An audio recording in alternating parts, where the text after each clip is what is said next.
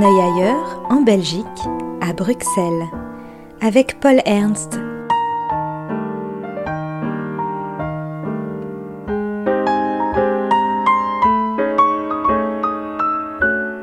Pour un décrochage bruxellois.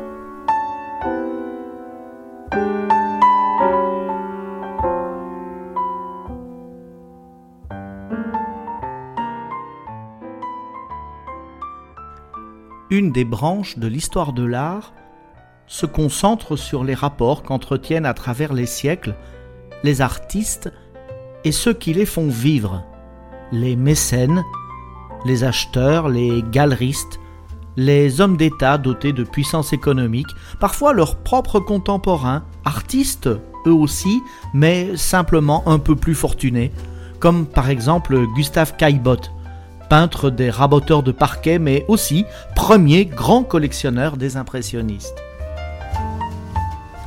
On ne peut pas comprendre toute la Renaissance italienne sans considérer la concurrence entre les cités, comme celle entre Sienne et la Florence des Médicis, l'une comme l'autre cherchant à devenir des villes-programmes.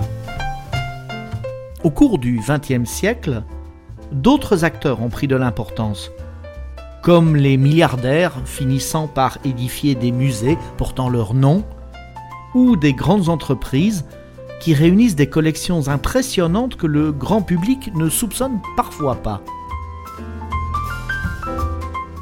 On doit être à l'affût des nouvelles formes de mise en marché, ou simplement de mise en valeur des œuvres et des artistes.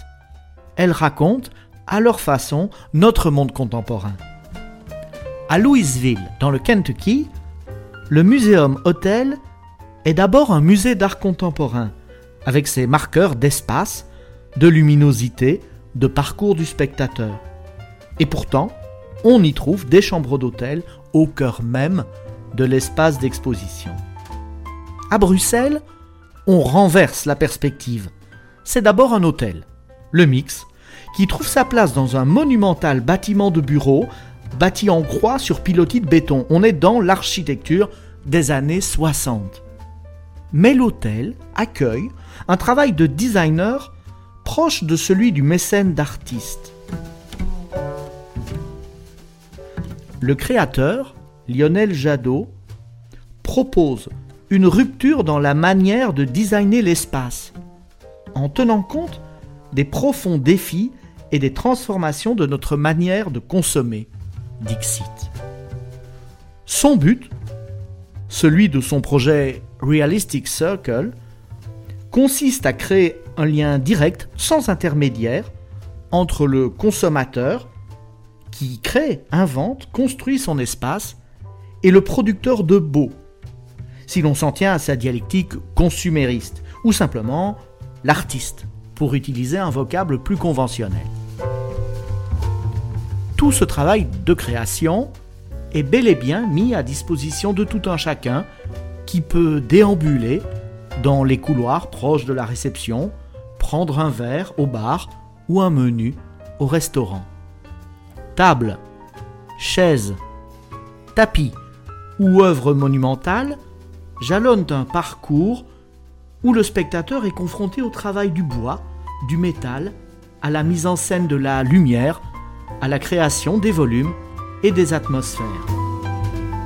Et le même jeu est entrepris en abîme dans les chambres où de petits objets utilitaires ou décoratifs, boutons d'armoire, tapis de bain, arpentent l'espace. Tous objets venus de l'atelier de Lionel Jadot ou apportés là par des artistes collaborateurs extérieurs. Toutes ces créations génère de la sorte un dialogue singulier et parfois drôlatique, mais certainement digne d'intérêt, avec les équipements traditionnels de l'hôtel.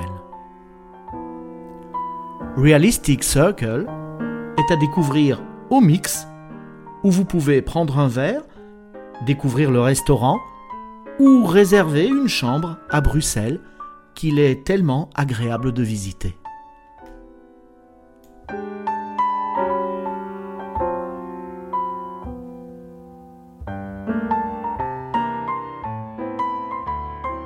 C'était Décrochage bruxellois avec Paul Ernst. Une exposition vue de Belgique à retrouver aussi en podcast.